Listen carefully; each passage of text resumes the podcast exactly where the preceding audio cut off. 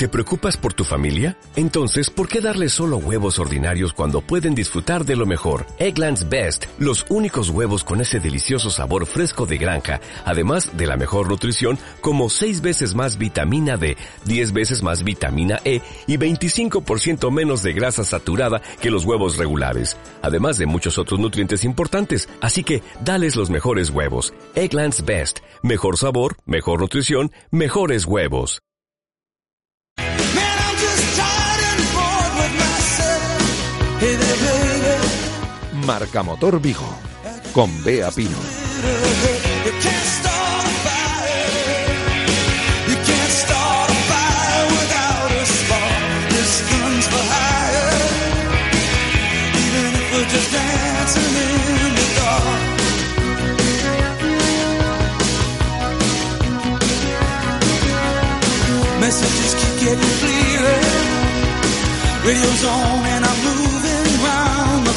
I check my look in the mirror. Hola, ¿qué tal? Muy buenas tardes. Bienvenidos una tarde más a este espacio de motor, tarde de viernes.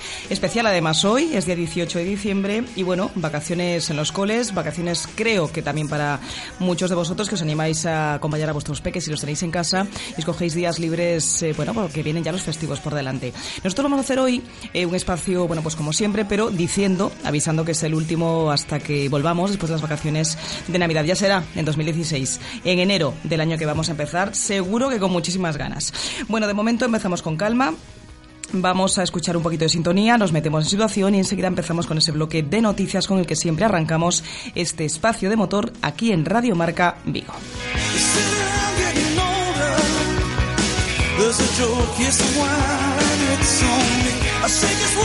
There's.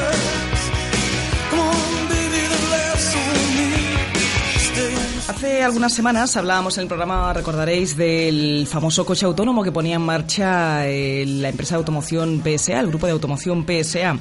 Ese coche hacía un recorrido, recordaréis, de Vigo hasta Madrid, conduciendo, bueno, o llevando a cabo ese trayecto de forma totalmente autónoma, con pasajeros a bordo, pero pasajeros que vigilaban esa marcha, daban cuenta, además los medios de comunicación dábamos cuenta del avance que suponía y dábamos además buena fe de que eso era posible, evidentemente un experimento con la autorización de la Dirección General de Tráfico para poder ya experimentar en carreteras españolas con este tipo de vehículos que son ya casi casi una realidad y que en breve, en pocos años, se espera que allá por 2018, tal y como nos contaba el responsable de comunicación de PSA en España, bueno, pues serán algo habitual en nuestras carreteras. Bueno, pues relacionado con esta mm, información de la que dábamos cuenta, como digo, hace unas semanas, seguimos leyendo cosas porque esto ya va a ser un no parar. Cada día que vayamos pasando iremos viendo informaciones al respecto. En este caso lo que queríamos contaros es que, bueno, mm, viendo los detalles que supone el que estos coches estén en la carretera, evidentemente el funcionamiento de coches autónomos, que son al final algo así como ordenadores andantes y que van leyendo y registrando toda la información que les aporta, bueno, pues los satélites, las señales que tienen que ser eh, señales de otro modo, de las que estamos acostumbrados a ver en carretera, no solamente una señal électrica eh, basada en números o letras. Evidentemente, estos coches tienen que saber leer esas señales. Toda esta adaptación de carreteras en España en concreto eh, empieza a darse a dársele un valor, una cuantía. ¿Qué va a suponer? Bueno, pues esta misma semana, como digo, Teníamos un primer estudio que hablaba de que se necesitará una inversión de al menos, atención, 3.000 millones de euros eh, para que ese futuro coche autónomo, bueno, pues pueda funcionar adecuadamente y hablo solamente de nuestro país, de España. En concreto era María Belén Aranda, la directora del proyecto de conducción automatizada de la marca Bosch, la que, bueno, pues ponía número y ponía mm, eh, valor daba a conocer públicamente esta estimación que se refiere únicamente, ella especificaba, al gasto mínimo necesario en lo que ellos han llamado señalización horizontal, es decir, a eso que podríamos considerar el mantenimiento de señales pintadas en carretera, eh, bueno, y que como estábamos diciendo, este tipo de vehículos autónomos va a necesitar leer para llevar a cabo el trayecto que, que nosotros queramos. Esta mm, ingeniera española, de la que estamos hablando, eh, bueno, trabaja actualmente en Alemania desde hace ya mucho tiempo Y ella, bueno, pues eh, evidentemente en estos estudios en los que está metida, señalaba de forma mm, eh, curiosa, precisando, que esta inversión en infraestructura eh, se califica como infraestructura inteligente, es decir, nada que ver con lo que estamos acostumbrados eh, a ver. Esto va a permitir al coche autónomo, bueno, pues disponer, sobre todo con algo, de algo importante, que es disponer con antelación de posibles cambios que haya en, en la, en la red viaria, es decir, me refiero a obras eh, para que el coche con antelación sepa que a lo mejor hay un tramo cortado y que va a poder desviarse. El coche, insisto, el coche autónomo del que hablamos y que tendrá que rodar eh, por carreteras en, en relativamente poco tiempo, tendrá que tener toda esa información de antemano para poder eh, llevar a cabo esa, esa ruta, insisto, sin intervención del, de factor humano. Eh, sí que el pasajero a bordo, como contábamos el día que dábamos la noticia, bueno, pues vigilará movimientos del coche, esa ruta, pero el coche autónomo es el que va a decidir qué se hace en cada momento en cuanto a velocidad, adelantamientos, etcétera. Bueno, el dato queda ahí, una inversión de al menos 3.000 millones de euros para que el futuro coche autónomo pueda funcionar adecuadamente en nuestro país. Casi nada.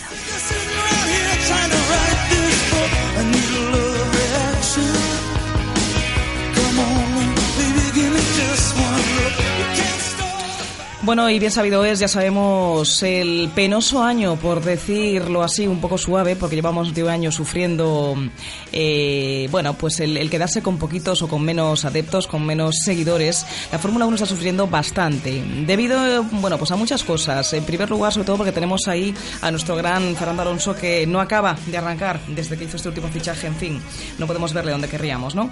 En posiciones mucho más arriba y carrera tras carrera, bueno, pues con algún que otro problemilla.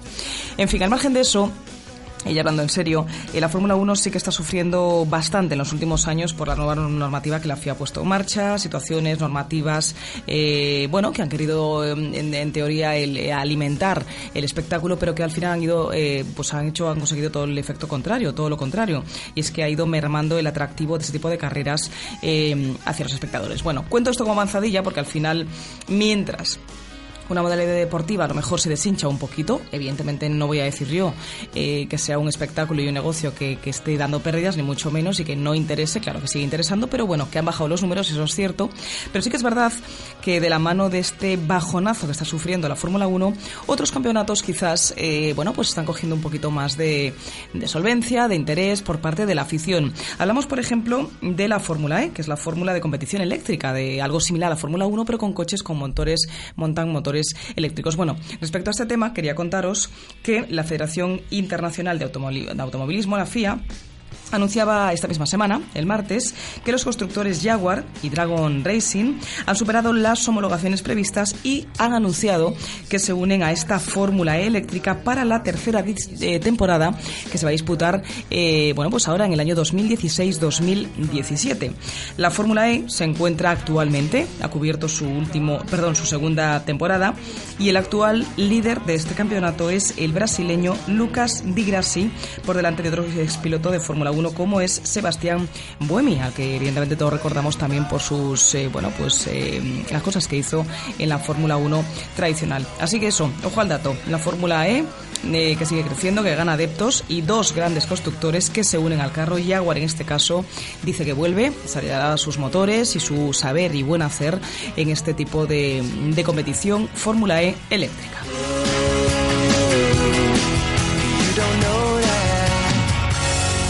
This was your mistake in your master plan. With all the drugs you take, you can hardly stand. After all is said and done, well, are you still having fun? Bueno, y turborrotondas es un tema que en Vigo nos suena mucho, ¿verdad? Porque tenemos alguna que otra por aquí montada y que nos siguen dando quebraderos de cabeza. La verdad es que traigo el tema porque sabemos que es, eh, bueno, pues se están instaurando en España ya desde hace unos meses. En Vigo tenemos la turborrotonda de, de Gran Vía, como sabéis, y que muchos sufriréis. Y bueno, la noticia simplemente es comentar que, que hay una de ellas, de las instaladas, no la de Vigo, que también llama la atención y lo sé, pero hay una de ellas que se ha convertido en algo así como un espectáculo turístico y público y es una colocada en Santander, bastante más lejos de donde estamos, que es nuestra ciudad, la ciudad olívica, pero sí que sigue siendo motivo de atracción. Y es que al final me gusta tocar este tema porque quiero llamar la atención eh, nos sigue costando el hecho de afrontarlas, seguimos perdiéndonos eh, al llegar a ellas y seguimos sin tener claro que hay que tomar la decisión de cómo afrontarlas antes, bastante antes de meternos en la turborrotonda. Sé que no tiene mucho, mm, no tiene, no, seguramente no será de todo práctico que yo lo vuelva a decir aquí, hay que, digamos, practicar llegando a ellas, pero la teoría es sencilla, la filosofía es sencilla. Si se va a salir por la primera o segunda salida, se debe circular por el carril exterior, pero si se va a tomar la tercera, cuarta o quinta salida, se tiene que circular por el carril interior. Y como decía, la decisión hay que tomarla antes de circular por la rotonda, ya que una vez dentro, las líneas continuas, ya lo sabéis, impiden cambiar de carril. Hacemos la llamada de atención porque seguimos viendo que cuesta mucho cuando vamos por el, con el coche por aquí por Vigo. Seguimos viendo a gente despistada, gente que a mucha uno sabe que esa rotonda funciona de ese modo, la línea continua despista. Y ojo, por favor, estemos atentos porque conviene que, que- que tengamos claro cuál es el uso correcto que debemos hacer de, de estas ya en nuestra vida, en nuestras calles, turbo rotondas, eh, también en la ciudad de Vigo.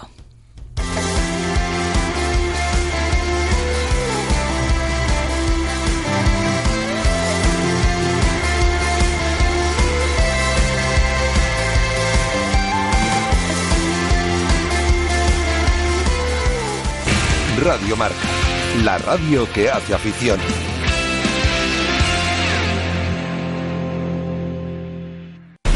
Según las últimas estadísticas, el 80% de la población sufre o ha sufrido dolor de espalda y más de un 25% padece y sufre de hombro doloroso. Seguro que no han venido a nuestra clínica. Clínica de Fisioterapia y Osteopatía Sanare, la mejor receta para los dolores de espalda y hombro. Clínica de Fisioterapia y Osteopatía Sanare. Visítanos en María Verdiales 37 o llama al teléfono 886 11 53 61. O Celta segue crecendo con ilusionantes proxectos. Balaído respira un ambiente único. O equipo entusiasma e ilusiona. Sao Iches, Oliches, cho contaron, agora viveo. Neste decembro, aboate o Celta. Crecemos xuntos. Esta Navidad márcate un tanto colaborando con el Banco de Alimentos de nuestra ciudad y muestra tu parte más solidaria. Radio Marca Vigo pone en marcha una campaña de recogida de alimentos hasta el 21 de diciembre. Te pedimos un kilo de solidaridad. Trae un paquete de comida a nuestra emisora en Lope de Neira 3, tercero, de 12 a 2 y media y de 7 a 8 de la tarde. Necesitamos leche, aceite, cacao, galletas y todo tipo de conservas. El hambre no se ve, la gratitud sí. Banco de Alimentos y Radiomarca Vigo. Juntos por una causa. ¿Ya has pensado en cuál será el próximo? ¿Qué belleza adornará tu plaza? ¿Un Audi? ¿Un Mercedes? ¿Un BMW? Ven, elige. Prueba uno, prueba dos, siéntelos. Los coches son pasión y en Autos Rosas haremos que tu pasión se nos contagie. En la Avenida de Madrid, después del seminario, en Vigo. Autos Rosas, 33 años de pasión nos avalan. Sponsor oficial del Real Club Celta de Vigo. Radio Marca, 15 años haciendo afición.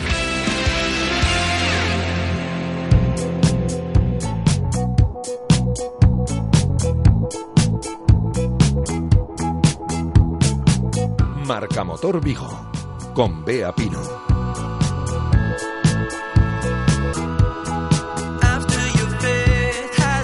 Sabéis que somos muy insistentes, seguramente algunos pensáis que pesados, algo así como unos padres o en este caso una madre con el tema de los neumáticos en este espacio de motor, en Radio Marca. Bueno, nos interesa mucho y nos preocupa mucho y por eso intentamos siempre traer, bueno, pues eh, testimonios interesantes, importantes, eh, para dar buena cuenta de lo importante que es cuando se habla del mundo de motor, cuando hablamos de nuestros coches, de nuestras motos, el, el prestar especial y verdadera, de verdad, verdadera atención a ese elemento, pues no sé si vital, pero una parte de las más importantes en nuestros vehículos. Bueno, pues para, para seguir andando en el tema, y una vez más, una semana más, tocar el tema y de la mano, además de un experto, en esta ocasión contamos eh, con la presencia mediante el teléfono del director de marketing de una, bueno, pues muy conocida, evidentemente, marca de neumáticos a nivel mundial. Él es eh, Jorge Cajal, director de marketing de Continental, al que ya saludamos. Jorge, buenas tardes. Hola, buenas tardes, Beatriz. ¿Nos escuchas bien? Os escucho perfectamente. Como si estuviésemos al ladito, aunque sea un Vigo Madrid, ¿verdad? Exactamente.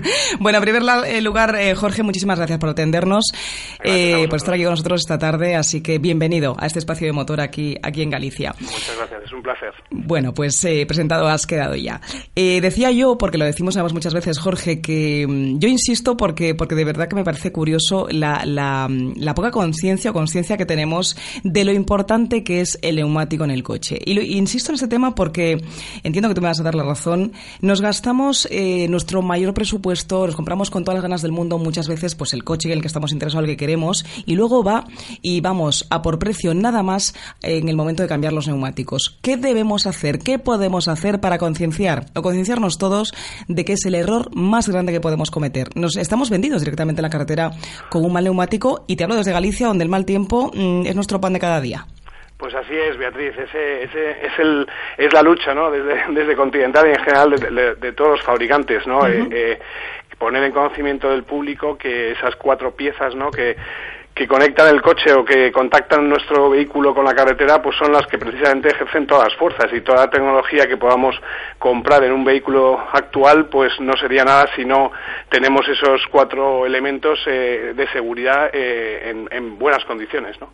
Y, y más cuando estamos hablando, como, como te decía, eh, hablo de Galicia porque estamos aquí, Jorge, evidentemente, pero el factor agua, el factor hielo eh, complica mucho las cosas y un neumático eh, bueno o en buenas condiciones, pero que con buena calidad, a uno que esté desgastado o de mala calidad, eh, la diferencia es bueno, abismal y la diferencia está entre un accidente o no accidente muchas veces. Pues efectivamente, además no, no en vano cuando se, se decidieron los, los criterios eh, para que el público en general, cuando, cuando vaya a comprar sus neumáticos, tuviese la posibilidad de ver, de ver las características de los mismos, el, precisamente el elemento de seguridad que se, que se eligió fue la frenada en mojado, ¿no? Precisamente por eso, porque es mucho más evidente eh, en mojado que las distancias se alargan, ¿no? Así, así es. Oye, Jorge, leyendo bueno sobre los neumáticos que, que evidentemente en los que está estudiando, los que está trabajando, los que tiene ya en mercado continental, vuestra bueno vuestra marca, eh, hablamos eh, siempre y leemos sobre neumáticos de, de altas prestaciones. Me gustaría saber que, que nos expliques, sobre todo que nos expliques, porque es verdad que cuando vemos el etiquetado de, de- de los neumáticos, un tema del que ahora vamos a hablar, por cierto, ese etiquetado europeo que tantos quebraderos de cabeza da al público en general, entre los que me incluyo, eh, ¿qué entendemos por neumático de altas prestaciones, hablando en este caso de Continental, de vuestros neumáticos? Bueno, para, para que lo entiendan, porque es un producto un poquito especial de explicar, pero bueno, para que lo entendamos todos, eh, esa, esa pieza a la que hacemos referencia, sobre todo lo que tiene son tres aspectos fundamentales, ¿no? Los compuestos de caucho, la construcción y eh, los dibujos, ¿no? Entonces, cuando hablamos de altas prestaciones, pues efectivamente toda la tecnología y la investigación y desarrollo que, que tanto Continental como los, principales fabricantes hacemos en los neumáticos, pues es investigar sobre mejoras en esos tres aspectos, ¿no? Eh, sobre todo en este, en este caso hablaríamos de compuestos específicos que, que contienen elementos químicos adicionales que hacen que eh, el agarre y la distancia sean, sean óptimas. Al final supongo que todos trabajéis eh, en Continental, en este caso en concreto, eh, intentamos, supongo que, o intentáis que, que el- ese, ese, ese elemento con el que configuráis ese caucho que utilizáis aguante el mayor tiempo posible, es decir, que su desgaste sea el menor posible, bueno, pues utilizándolo evidentemente en buenas condiciones de, de- de aire, supongo, de presión y todo eso. Sí, pero por otro lado es importante que las que las prestaciones no se pierdan, sobre todo las prestaciones que hablábamos de seguridad, ¿no? Es decir, que la, la duración de los neumáticos a veces es un tema que se contrapone, es decir, eh, imaginemos el, el- el neumático ideal, aquel eh, eh, que no consume prácticamente, pero que tampoco tiene rozamiento con la con la superficie del asfalto. Entonces es necesario tener un buen equilibrio ahí. Bueno, eh, hablabas de, de materiales que utilizáis. El caucho, evidentemente, es lo que todos tenemos en la cabeza cuando hablamos de neumáticos. Yo leía estos días, eh, preparando la entrevista, que Continental, eh, bueno, 17 fábricas en, en 15 diferentes eh, países por todo el mundo, un crecimiento en los últimos tiempos de un 10%, una facturación anual de 350.000 millones de euros, es decir, hablamos de una empresa totalmente consolidada. Y dentro de esa labor y de esa parte de investigación de I+D que tenéis, eh, me gustaría que me hablases, que me contases detalles sobre ese nuevo material que Continental, eh, bueno, pues trabaja en el que se llama, si no me equivoco, Taraxagun. ¿Digo bien? Sí, bueno, sí, efectivamente. Bueno, eso entra dentro un poco de la política de, em, de eh, medioambiental, ¿no? En el que también, obviamente, pues tenemos que trabajar. Y, y, bueno, pues hemos conseguido eh, que, que ese elemento que es una materia prima y que muchas veces eh, está expuesta a a los avatares de toda materia prima en cuanto Sí. a precios y disponibilidad, pues lo podamos eh, eh, hacer las mismas prestaciones con, con una planta que es muy común, que se llama diente de león, y, y con ella con- conseguimos los mismos efectos que el caucho natural. ¿Y desde cuánto tiempo hace que, que habéis conseguido el, el dar con que esta planta os da ese material que se necesita para hacer y para montar vuestros neumáticos? Bueno, esto ha sido un trabajo conjunto con, con- con una universidad, con unos expertos químicos que nos han ayudado precisamente a lanzarlo y bueno, pues llevamos tres años.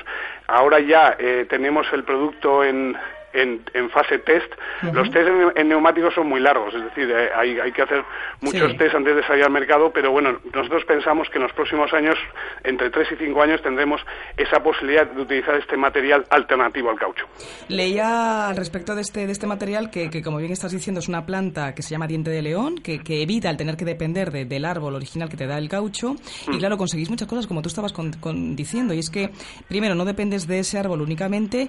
Las emisiones y los costes eh, consiguen que bajéis, eh, bueno, pues el hecho de depender de, de otra planta que además leía que, que tenéis en vuestras fábricas, digamos, alrededor plantaciones de esta, de esta planta, ¿no? Es decir, eh, vuestros desplazamientos al final para la recolecta y para todos mucho, mucho menos, menos emisiones, menos transporte, menos gasto en este sentido y evidentemente las rutas eh, mucho más optimizadas al final.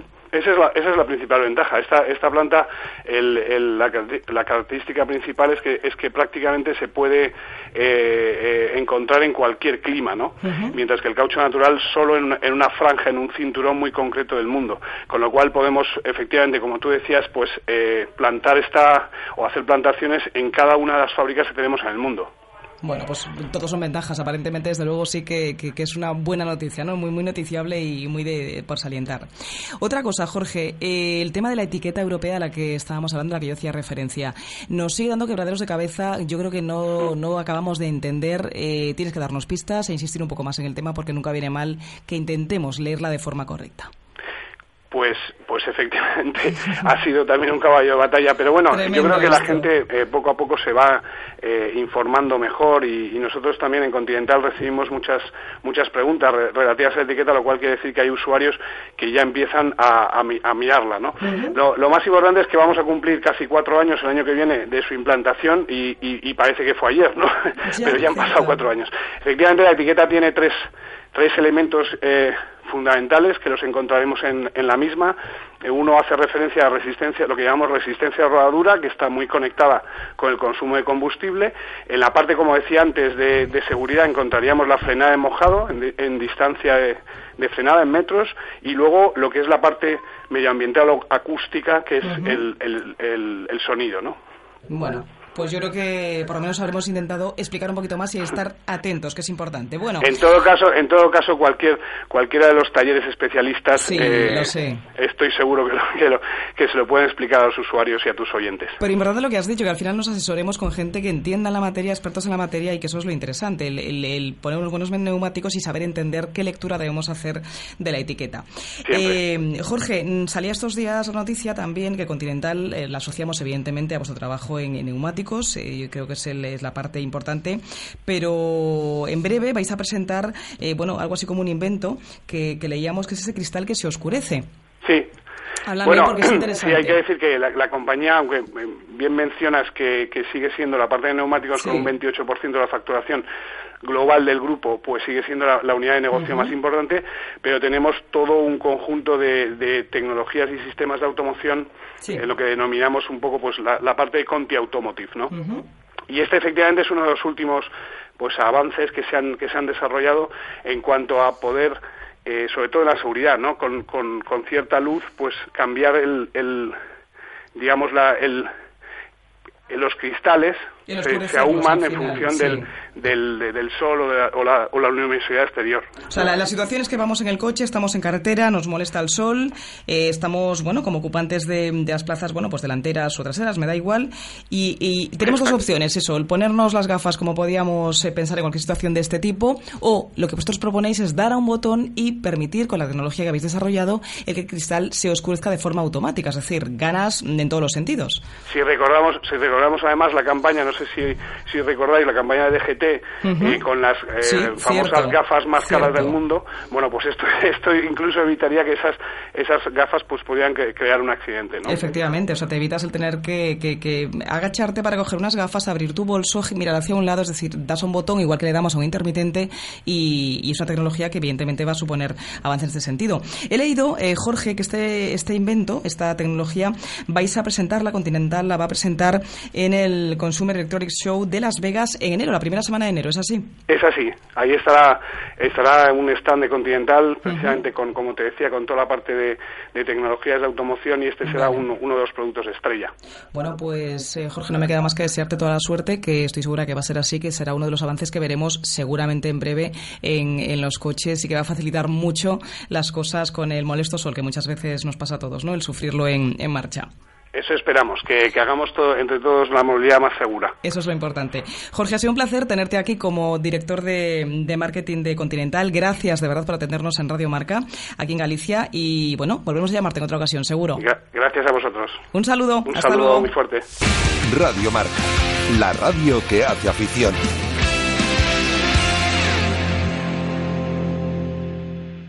Esta Navidad márcate un tanto colaborando con el Banco de Alimentos de nuestra ciudad y muestra tu parte más solidaria. Radio Marca Vigo pone en marcha una campaña de recogida de alimentos hasta el 21 de diciembre. Te pedimos un kilo de solidaridad. Trae un paquete de comida a nuestra emisora en Lope de Neira 3, tercero, de 12 a 2 y media y de 7 a 8 de la tarde. Necesitamos leche, aceite, cacao, galletas y todo tipo de conservas. El hambre no se ve, la gratitud sí.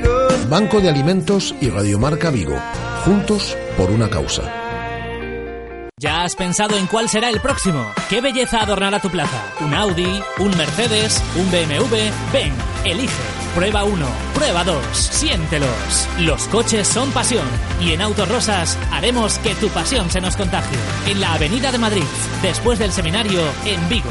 Autos Rosas, 33 años de pasión nos avalan. Sponsor oficial del Real Club Celta de Vigo. Ya llegó la Navidad a las papelerías Carlín en Vigo. Tenemos un montón de regalos para todas las edades y colecciones al mejor precio. Juegos, manualidades, maletines, libros y complementos de las marcas más conocidas. Consúltalo todo en nuestro catálogo de Navidad y visítanos en nuestras tiendas del PTL de Valladares, Plaza de Independencia, Venezuela, Teix y Peatonal del Calvario.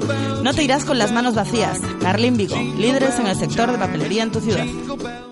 Desde la aparición de BMW Premium Selection, es muy difícil distinguir un BMW nuevo de uno de ocasión. Ahora se lo vamos a poner muy fácil. Hasta final de año, Celta Motor le ofrece 20 BMWs matriculados en 2015 con un 30% de descuento. Además, 4 años de garantía y 4 años de mantenimiento gratis. ¿Entonces son vehículos nuevos o de ocasión? Son vehículos BMW Premium Selection. Más información en Celta Motor, concesionario oficial BMW Mini, carretera de Camposancos número 115, Vigo. Radio Marca, 15 años haciendo afición.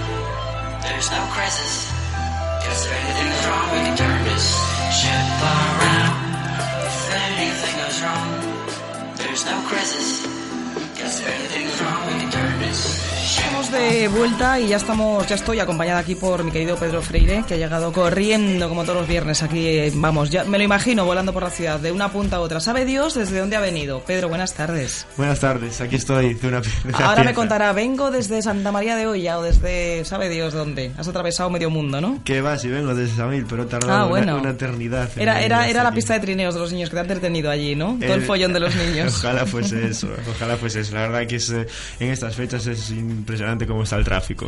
Ya solamente en aparcar por aquí, por, por la zona donde tenemos los estudios aquí en Príncipe, Es cierto. es absolutamente imposible. Es absolutamente imposible. Y, claro, San por encima vienes con un furgón como yo, altísimo, que no te entra en ningún parking. Y entonces lo tienes es- complicado. Claro, ¿qué haces con un coche así en medio de Vigo? Encuentras, bueno, habrá parking que, en los que sí entres, claro.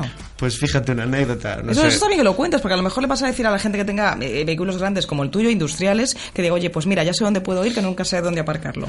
Una curiosidad que me ha pasado hoy, la verdad que no me había pasado nunca, pero bueno. A ver, a saber, la miedo ley- me das. Con la ley en la mano, la verdad que es así. Vamos a ver, como muchos saben, ¿no? yo ah, me dedico a la construcción y tengo furgonetas, ¿no? Y siempre, pues cuando tienes un trabajo por aquí, por Vigo, pues Ujú. donde aparcas las furgonetas, ¿no? Carga y descarga, ¿no? Es lo más socorrido. Dejas Ya. la furgoneta y descarga y dices, bueno, es un furgón rotulado, pues malo será. Bueno, pues hoy los compañeros de la policía local de Vigo me han multado en la furgoneta Pero si es un vehículo de tu empresa, pero estuvo más de 15 minutos parada. Ellos pasaron Ah, por allí claro, a las, vieron a que las estaba. 5 y le hicieron una fotografía y volvieron a pasar pues a Hay las 20. 5 y media y estaban allí. Yo cuando los vi allí parados, lógicamente bajé y les comenté, oye, ¿qué, qué pasó tal? Me dice el, es el, el agente, que llevas aquí mucho tiempo. Y yo, hombre, pues sí, la verdad que, oye, aparqué hace un ratillo, estamos ahí en una obra, demás. Me dijo, pues lo siento, pero te tengo que denunciar. Hemos pasado por aquí a las 5, le he hecho esta foto a tu furgoneta y son las 5 y media pasadas.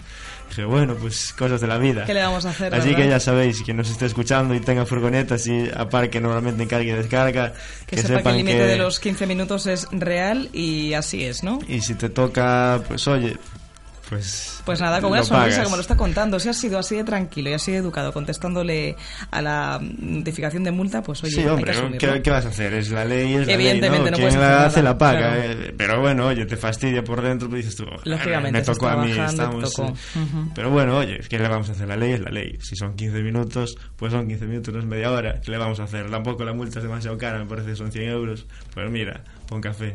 Bueno, pues nada, eso, descontando, descontando dos meses de café te vamos a tener. Ojo, cuando aparquéis en carga y descarga, que la cosa está chunga. Ahora hay Está que malita pagar. y están vigilando. Hay Oye, además, hay que saber que, que es cierto que, bueno, pasa aquí en Vigo y pasa en todas las ciudades. Ahora en periodo de vacaciones, de Navidad, evidentemente hay. eh, no, no lo contamos como una amenaza, ni muchísimo menos, pero sí que todo el mundo esté atento porque es verdad que hay más control, más vigilancia, hay más movimiento, como decía Pedro, en las calles y más presencia policial, que al final es bueno para todo el mundo en, en todos los sentidos, para evitar, bueno, pues el tanto movimiento de gente genera, pues a lo mejor más situaciones de peligrosidad en cuanto a robos, en cuanto a situaciones complicadas y que estemos vigilados tampoco está nada mal, pero eso, atentos todo el mundo a dónde aparcamos, dónde dejamos el coche, porque no queremos sustos desagradables de ese tipo. Oye, Pedro, por cierto, antes cuando he dicho las noticias no te lo he preguntado que estabas ahí despistado, eh, pero, pero hemos hablado de las turborotondas, ya tenemos aquí en Vigo la Mm. famosa de Gran Vía, se sigue implantando por toda España, en Vigo caerá alguna más. Eh, ¿Tú te manejas bien las turborotondas? ¿Sí? Bien, yo. ¿Has cogido bien el truquillo luego- fácil? Desde luego, lo que han hecho en Gran Vía, que seguramente te refieras a esta. Sí, que sí, la a la que está instalada. Es que, vamos a ver, lo que no pueden hacer es poner una rotonda donde no es necesaria una rotonda. ¿Cómo puede ser una, una rotonda en medio de Gran Vía? Es imposible. Hombre, entiendo que han hecho estudios de tráfico rodado en esa zona, de qué complicaciones puede dar y la, la idea es, como estábamos, bueno, ya lo vimos y lo dijimos en su momento, es aligerar el tráfico, es decir, darle ligereza al tránsito, do- al tráfico vial al final. Claro, con la turbo rotonda, que no es Claro. una rotonda. Pero yo No, me no. refiero cómo habían puesto anteriormente una rotonda ahí. Una rotonda ahí, es que eso no, te- no, no tiene sentido. No hace falta ser tampoco ningún experto ni hacer ningún estudio. Se Bueno. ve que ahora el tráfico va mucho mejor. En Sí. una zona de tanto tránsito como la Gran Vía, Ujú. que el 80% de los coches por esa rotonda pasan pues para seguir en la misma dirección. Eso es. Yo creo que hacer una rotonda ahí no tendría no tiene demasiado mucho sentido. Pero Es bueno, cierto, bueno, lo bueno, vamos a alegrarnos de que las medidas al final tengan otro tipo de soluciones, que se mejoren cuando ven que no se funciona y si está funcionando bien, pues, pues eso es lo, lo importante. ¿Tú ves a mucha gente aún despistada con este tema o no? está bien claro, la verdad. Está la claro. marca en el suelo, hay doble línea continua que Ya. está bastante Hay gente claro que yo a veces que me cuadra pasar por ahí, sí que veo algún despiste que otro, veo alguno que otro que da más de una, una vuelta porque no acaba de entender, ahora ya mucho mejor. Pero, pero estábamos comentando antes, cuando hemos hablado del tema, que hay ciudades como en Santander, creo que, que, que hemos dicho, hay una turborotonda instalada y, y es como un espectáculo. O sea, la gente se coloca desde un puente que hay cerca y desde las zonas aledañas y es que creo que ese espectáculo ya hay atracción turística poco menos, o sea que la gente sigue como, en fin, como, como muy atentos a ver lo que, lo que pasa y cómo se meten ahí en, en este sitio. Las turrotondas, bueno, será cuestión de acostumbrarse. Eso la es, verdad poco a que poco, ¿no? ayuda bastante la fluidez, por Eso lo menos la que han puesto allí, en la Gran Vía. Bueno, pues nos metemos ya en materia, no te quiero robar más tiempo, estamos ya en el momento de hablar de, de tu sección, del mundo de los rallies. No sé qué, qué tenemos hoy, de invitados, de qué vamos a hablar. Hoy voy a saltar un, un poquito, siempre hablamos de, de rallies, ¿no? De, ahora Ujú. hemos acabado la temporada de rallies, entonces vamos a cambiar un poquito de modalidad. Hoy no vamos a hablar de rallies ni de motos, pero sino de todoterrenos. Ajá. Tengo muchos amigos que se dedican a, a competir y a preparar esto, este tipo de coches y cada vez hay más afición. Yo he ido a unas cuantas rutas con ellos y la verdad que es, es un espectáculo ver por dónde pueden llegar a subir este tipo de, de todoterrenos, ¿no? Sobre todo Ujú. para los que no estamos acostumbrados como yo a andar en este tipo de, de vehículos, ¿no? Como son los, los todoterrenos puramente dichos, no, no todo caminos, Ujú. sino todoterrenos de verdad. Eso es, con la preparación Y conveniente. Por eso, y la verdad que a veces te sorprendes tú. Pero ¿cómo vas a subir por ahí que por ahí casi no subo yo ni con la moto de enduro? Pues los Los todoterrenos... Sí, porque a priori ves es el peso que puede tener un vehículo de este tipo, que son coches evidentemente muy pesados, mucho más grandes de envergadura, pero la potencia la tienen en el motor, ¿no? En, en cómo consiguen eso, agarrarse al suelo y la tracción que llevan es la, la que les da la fuerza. y la, y la Ujú. tracción que tienen, los bloqueos en los ejes y bueno, en fin, un, un monte, un montón de cosas Ya, que, que ya. a mí se me escapan, pero bueno, que tenemos al otro lado del teléfono a, a Iván Pérez, eh, es el, el propietario de, de Garaje 421, Matamá, un, un taller especializado sobre todo en este tipo de, de preparación de todoterrenos y bueno, él nos va a hablar un poquito más acerca de, de cómo pues convertir un coche pues un todoterreno pues normal de, De de serie, origen ¿no? ¿no? a un coche un poco más preparado pues para este tipo de rutas para este tipo de, de pruebas de competición Iván buenas tardes Hola, buenas tardes, Pedro, ¿qué tal? Hola Iván, buenas tardes. Buenas, buenas tardes. Gracias por, por atendernos. Qué curioso lo que está contando Pedro, porque, bueno, claro que hay cliente de, coches para todos los gustos y también hay cliente, de las que me incluyo, ¿eh? de todo terreno, porque nos gusta más eso de llevar un coche grande y sentirse más seguro. Pero qué curioso que, que, bueno, pues que en tu empresa, que en tu taller, preparéis coches, este tipo de coches de todoterrenos, para darle, yo diría, el titular es bueno, más uso y disfrute, para sacarle mucho más partido, ¿no? Que es lo que supongo que al final buscáis. Sí, claro, bueno, el, el taller está claro que tampoco es tanta la afición y esto es una cosa que como todas las aficiones, todas las personas que tienen un todoterreno, como quien dice, se lo preparan en su casa, ¿no? Claro. Entonces, bueno, eh, hay gente que por- no sabe o por tiempo o porque no pueden, pues me traen a hacerle las, las modificaciones que, que, que quieran o que necesiten. Y, y, bueno, eh, está claro que para ir al monte aquí en Galicia es un poco complicado y, y, bueno, tampoco hay que haya, no es que haya mucho, muchísimos coches que se preparen, nada, y el taller está claro que no vive solamente del todoterreno, Claro. ¿no? vivo del turismo, de los coches de, de día a día, de los Ujú. turismos y de, de todo tipo de coches, pero bueno, tenemos esta rama especializada en la preparación de todoterreno. ¿Cu- ¿Cuáles son, ¿Cuáles son los coches, Iván, que más, los todoterrenos que más le gusta a la gente para ir al monte y para preparar, para poner ruedas más grandes y, y todo ese tipo de cosas que hacéis? Bueno, pues eso habitualmente se va a coches no, no modernos. eh, se, se suelen usar siempre coches más antiguos, que son pues más fáciles de preparar y donde ya está todo más estudiado y explotado, ¿no? Y sobre todo, sobre todo Iván, perdona, que da menos pena a lo mejor meterlos así con más eh, caña, ¿no? En el monte y que Claro, se, claro, bueno, claro, pues que sufran y que no te duela tanto, ¿no? Evidentemente. Yo tengo uno que es exclusivamente para eso y es para que no te duela y aún así te duele. Pero bueno, así quieres mimarlo, ¿no? No quieres machacarlo mucho. claro, más que nada por las horas de trabajo que le inviertes. Pero bueno, eh, son para disfrutar, para ir a darle, para ir a romper, como digo yo. Ya. Eh, ya te digo, aquí lo que no hay tanta, tanta, tanta movida ni afición como hay, por ejemplo, en Portugal, que en Portugal sí que se mueve muchísimo este mundo, muchísimo. También muchísimo el mundo aquí. este, qué curioso, porque Pedro siempre nos traía en su sección y hablamos del mundo de los rallies y el mundo del karting, por ejemplo, pero que también el tema de todoterrenos, o sea, les gusta el motor en general, entonces. Portugal cualquier siempre, en tipo Portugal de... hay muchísima, muchísima afición a todo ese Sí, tipo de eventos. Todo ese tipo de eventos en Portugal, la verdad que hay muchísima afición, tanto al mundo de los rallies, no hay más que ver los rallies en Portugal Sí, y siempre sí, sí, están a tremendo, tope. tremendo. Eh, las pruebas estas que dice Iván de todo terrenos, la verdad que en Portugal se juntan siempre un montón de ellos, tanto rutas como en quads, como en motos de enduro. La afición en, en Portugal de este, de este todo tipo de cosas es Para todo lo que tenga que ver con, con el motor.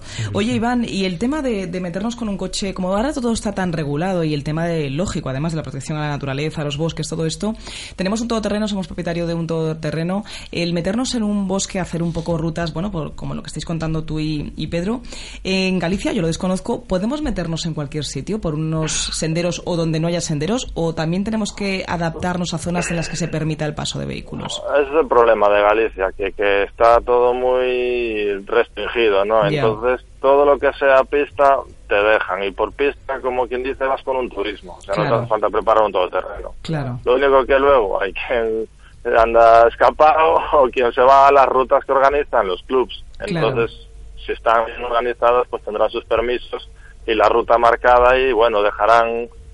Luego cada concello, cada, cada parte de, de Galicia, ¿no? Pues, pues lo de, lo deja de una manera o de otra, pienso yo, vaya. O sea, que... Bueno, no pero qué interesante que esas rutas que tú dices que, utiliza, que, que organizan los diferentes clubes sí que os dan la oportunidad a los amantes de ese tipo de vehículos preparados ya, bueno, pues que al margen de las pistas, esas que tú dices que ya se rueda bien con cualquier coche, que podáis un poco, bueno, pues poner en práctica la adrenalina y la conducción un poquito más salvaje, ¿no? Por decirlo de algún modo.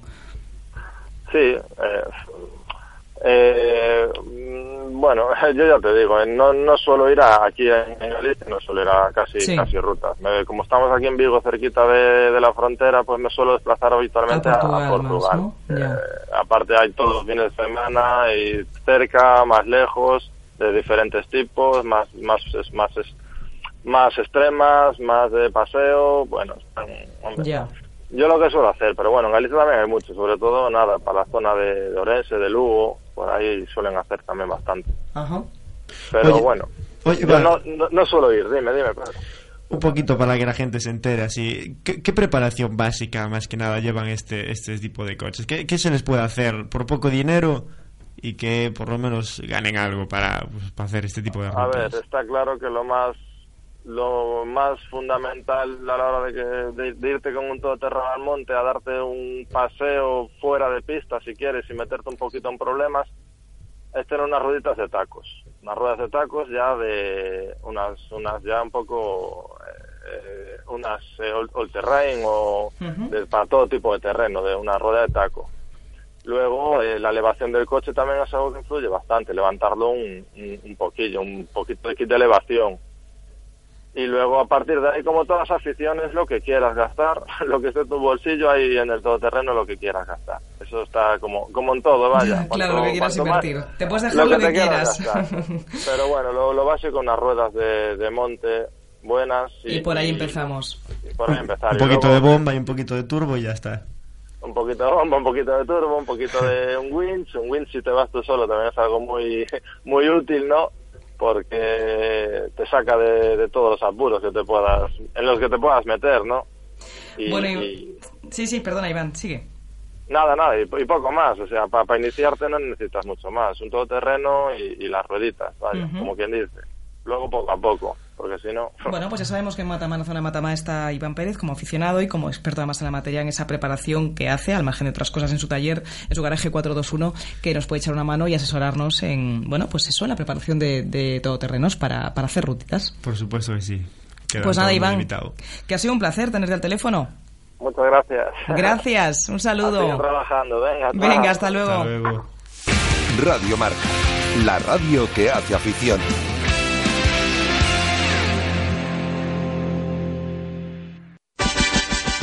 O Celta segue crecendo con ilusionantes proxectos.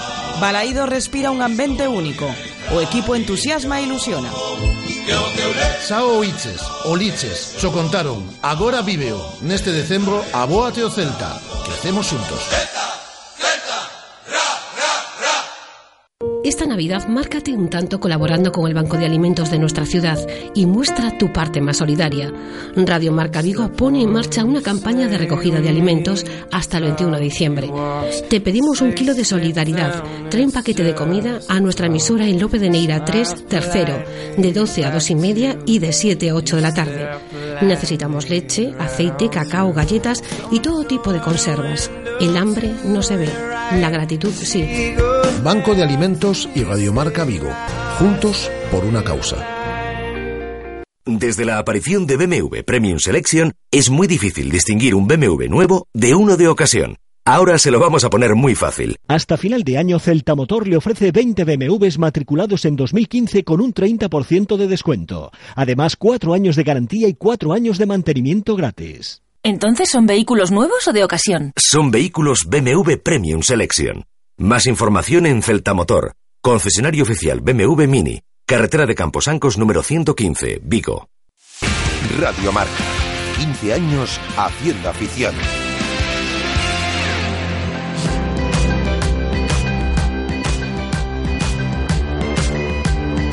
Pues eh, ya es una realidad. Mitsubishi vuelve al Dakar de la mano de Rubén Gracia y de uno que es muy cercano, Pedro, uno nuestro, de los nuestros, un gallego, Diego Vallejo. Participarán en la edición del próximo año de 2016 con un ilusionante proyecto y bien respaldados por la marca Mitsubishi, la marca de los tres diamantes. La buena noticia es contarlo, ya lo sabíamos, pero es que la mejor noticia, Pedro, es que le tenemos al otro lado del teléfono a nuestro querido Diego Vallejo. Aquí ya saludamos. Diego, buenas tardes.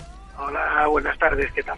Bueno, en primer lugar, enhorabuena. Creo que es una noticia o una notición. Yo no sé cómo decirlo. Teníamos muchas ganas de hablar contigo desde que sabíamos, desde que supimos de la noticia y creo que el proyecto no puede más que ilusiona- ilusionaros eh, a ti y a, y a Rubén y creo que es una experiencia fantástica, ¿no?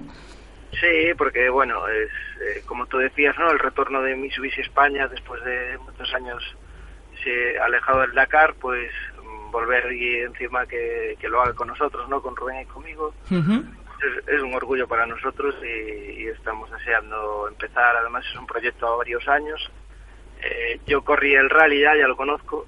Y, y- y, bueno, Rubén no, entonces bueno, este año creo que tenemos que ir con, con cierta prudencia para, para acabar. Tenemos muy buenos medios, pero pero no te garantiza nada, ¿no? En un rally como el Dakar. Bueno, a priori, como bien decías, eh, tenéis experiencia. No sé si propiamente en la, en la propia carrera, bueno, tú acabas de decir que sí, pero por marca, porque hablamos de Mitsubishi, una marca experimentada donde las hayas, eh, donde las haya por, por prototipo de coches, por, por máquinas que monta como tal, y los pilotos, eh, bueno, y copiloto también, evidentemente acumuláis experiencia en rallies, en conducción y, y en pilotaje o copilotaje, que al final es lo importante, el tener kilómetros acumulados, como estás diciendo. Yo había, había leído que los dos, evidentemente, eso, lo que estoy diciendo, tenéis experiencia, que tú habías corrido el rally, pero el americano, ¿no?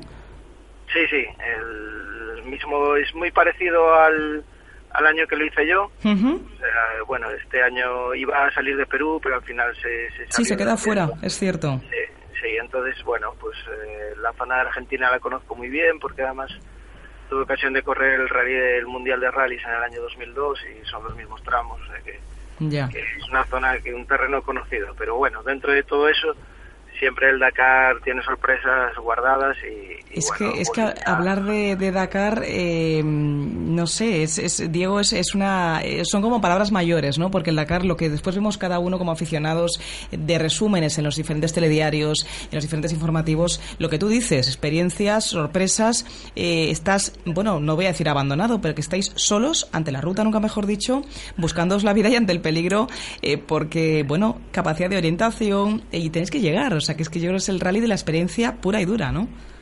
Sí, sí, sí.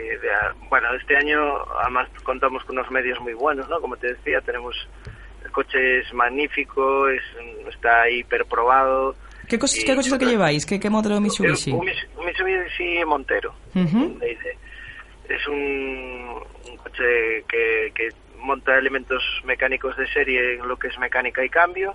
Sin embargo, está muy modificado del resto. ¿no? De- es una categoría que se llama T3, que, que ya digo, tiene que conservar la mecánica y el cambio de serie, pero bueno, están más que probados. ¿no? Y va todo nuevo, llevamos muy buen equipo, llevamos muchos recambios. Sí. Y bueno, ahora creo que y a mí pues estar a la altura del proyecto, que es que es llevando a buen puerto to- todo el, el- el equipo ¿no? Hombre, su- supongo que da mucha garantía y mucha tranquilidad ir de la mano de una marca pues top o puntera en ese tipo de cosas como es Mitsubishi. Es decir, eh, eso da ya como muchos puntos a priori. Desde luego que, por supuesto, después está el pilotaje y el copilotaje y el cómo os vaya y la suerte que tengáis. Pero vais de la mano de Mitsubishi al final. Sí, a ver, en este caso se podría decir que, que la culpa será del indio, no de la flecha, ¿no? más presión, más presión. Sí, nada, hombre, yo creo que presión poca porque, ya te digo, desde la propia Mitsubishi pues pues quieren ir poco a poco, es Claro. proyecto de varios años y tampoco nos está metiendo ningún tipo de presión, ¿no? La que nos metamos nosotros mismos, pero Claro. pero por ese lado estamos eh, hiper tranquilos, vamos, o sea, te puedo decir que, que a mí ahora mismo me están preocupando otras cosas, ¿no? Como el posible agua que va a haber, eh, la altura que vamos a subir a 4.600 metros en, en etapa, compitiendo, compitiendo, Madre pues, y, y pocas horas de sueño y mucho cansancio. y, Claro, pues, aguantar no, todo no, esto. Pues son 9.500 kilómetros, ¿no? Que, que tenemos que hacer por, eh, por, el, por el monte, ¿no? Por decirlo Sí, de una sí, manera. Por todo tipo de sitios, claro. Sí, el desierto. Además, este año, ya te digo, vamos a encontrarnos todo, porque vamos a estar a temperaturas extremas. eh, allí es verano, pero al subir a Bolivia, subir tanto, vamos a llegar a cero grados también, con lo cual... O sea, de, de un lado a otro, vais a pasar a- de, de un lado extremo al de frío al, al extremo opuesto de, de calor. ¿Y, y cuándo, para cuándo os vais ya hacia allá, para empezar la expedición? O sea, os iréis con tiempo de antelación para intentar también el tema del jet lag, de acostumbraros a la zona. ¿Cuándo vais para allá? El día 27 salimos todos desde Madrid, y nada, llegamos allí el 28, eh, por la mañana temprano, verificamos el día 31, celebraremos poquito Ya. el año nuevo, el Os cambio de año. Sí, sí, y, y nada, y el día 2 ya sale lo que es eh, la carrera propiamente dicha. Ajá. Oye, Diego, qué complicado, ¿no? Este, este trabajo para un copiloto, ¿no? Tú, que un copiloto como tú, acostumbrado, pues, bueno, acostumbrado, con una amplia experiencia, ¿no? En lo que son rallies de asfalto, has sido campeón de España de rallies de asfalto, ya sabes lo que es. Un rally de este tipo, la verdad, que requiere como tres o cuatro rallies del, del Campeonato de España de asfalto seguidos, ¿no? No, es más, es como, te puedo decir, es como 14 seguidos. ¿Os referís a la exigencia física, sobre todo, que Me supone, refiero a la ¿no? preparación, a la preparación. a la preparación. Ajá. Sí, hombre, es muy distinta, ¿no? Eh, yo estuve haciendo mucho aeróbico, claro, para, para, Claro. para- y sobre todo para subir a altura y, y, hombre, yo me encuentro bien, estoy contento. Hoy Ujú. me pilláis un pelín, esta noche me ha cogido un poquito el frío y estoy un poquito de la garganta. Ya me notáis, pero... Nada, bueno, tranquilo. es- Lo importante, es- lo importante, Diego, o sea, no, no puedes permitirte llegar mal, o sea, que por favor, de aquí al 27, metidito en cama, poco menos, ¿eh?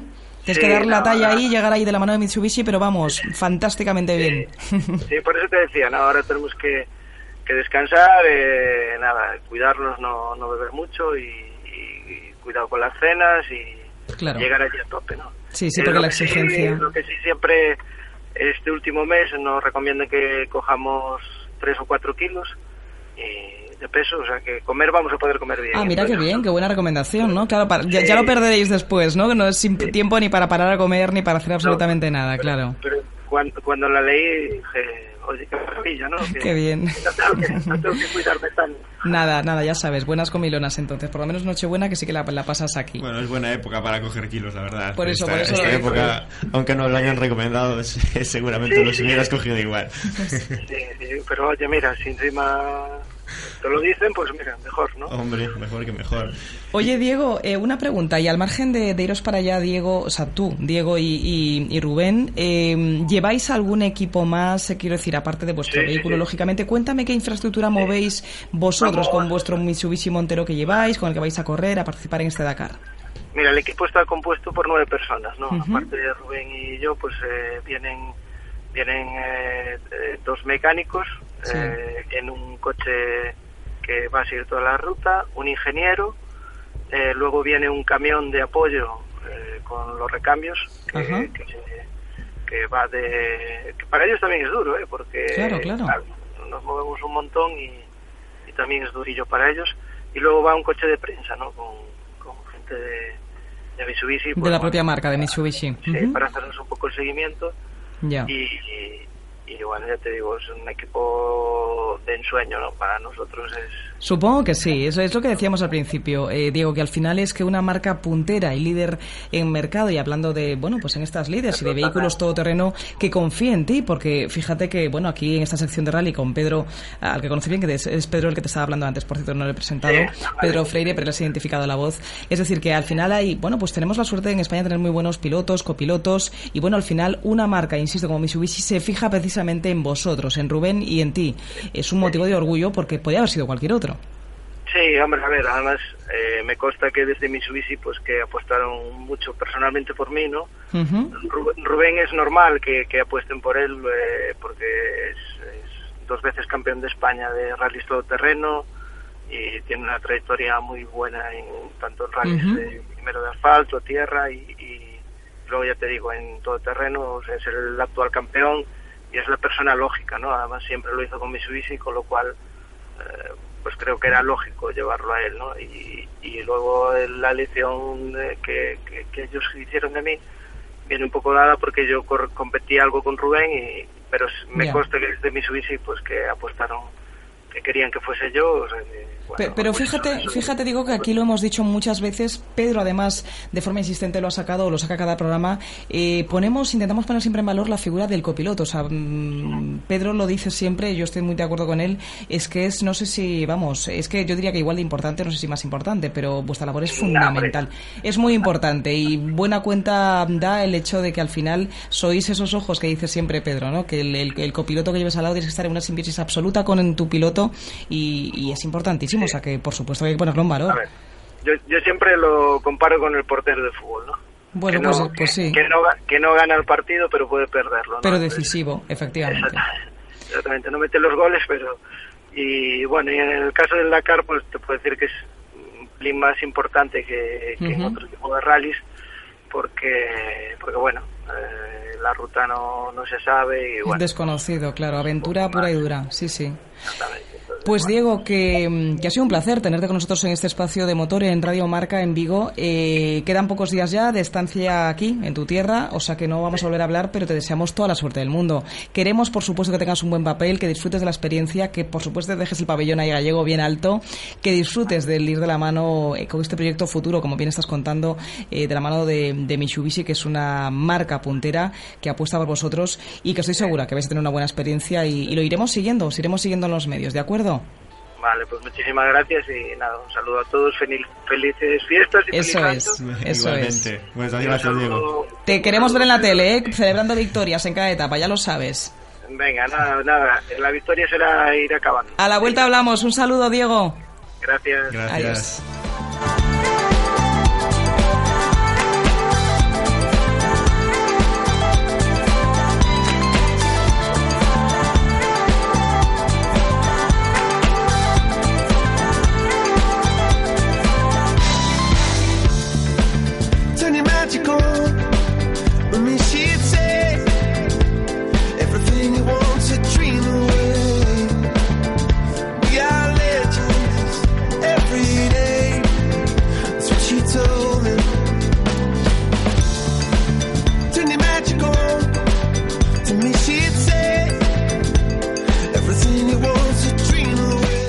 Sé si al despedir a Diego se le ha quedado aquí así la carita como de qué ganas, me gustaría a mí hacerme un rally de estos, un Dakar. ¿A ti te gustaría o no? Te ves Sí ahí la cara. sí me gustaría que no me lo digan dos veces.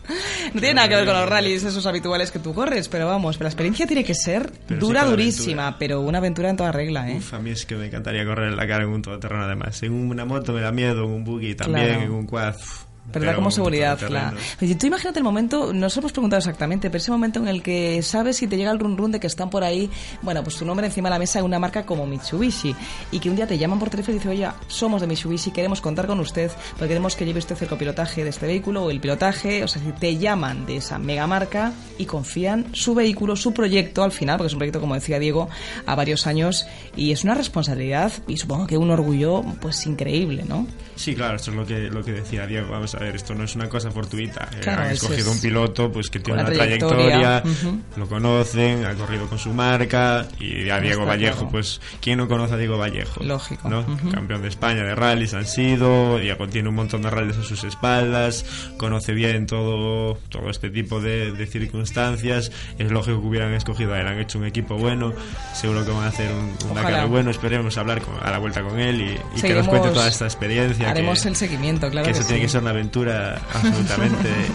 Preciosa, dura, eh, durísima. Veremos cómo llega con 10 kilos menos, ya verás, porque si el desgaste es, es tremendo, como lo, lo que hemos lo que hemos visto en otras Bueno, ahora en las navidades esos, esos Como ha dicho que tiene licencia para engordar dos o tres kilitos, ¿no? son muy fáciles de coger en estas fechas. No, Solo no, no, con, con todas las cenas que tenemos siempre, comidas. Cierto, es madre cierto. mía, esta- estas fechas no son, no son de llevar Para hacer dieta, desde luego que no.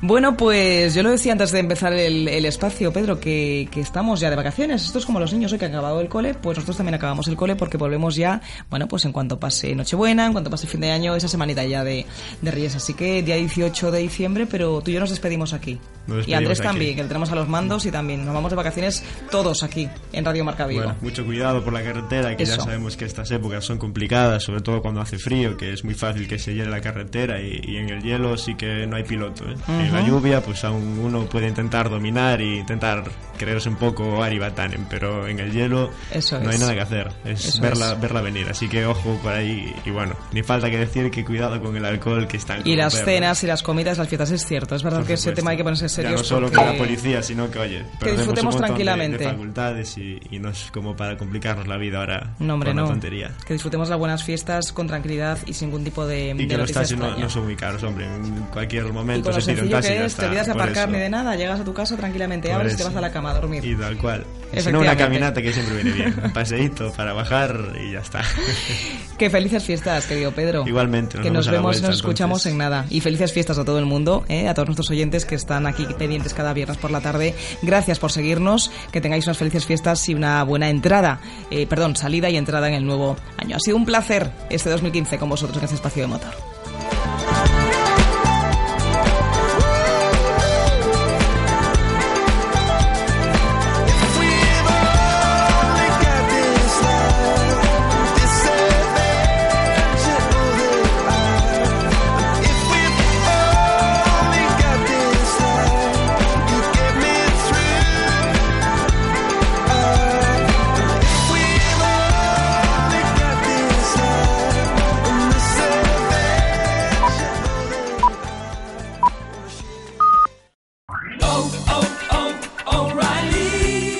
¿Necesitas ayuda? En O'Reilly Auto Parts te ayudamos. ¿Necesitas algún consejo? Te aconsejamos. Nuestros profesionales en autopartes están siempre disponibles para ayudarte a encontrar lo que necesites. Excelente servicio al cliente es solo una de las ventajas que ofrece O'Reilly Auto Parts. Los profesionales en autopartes.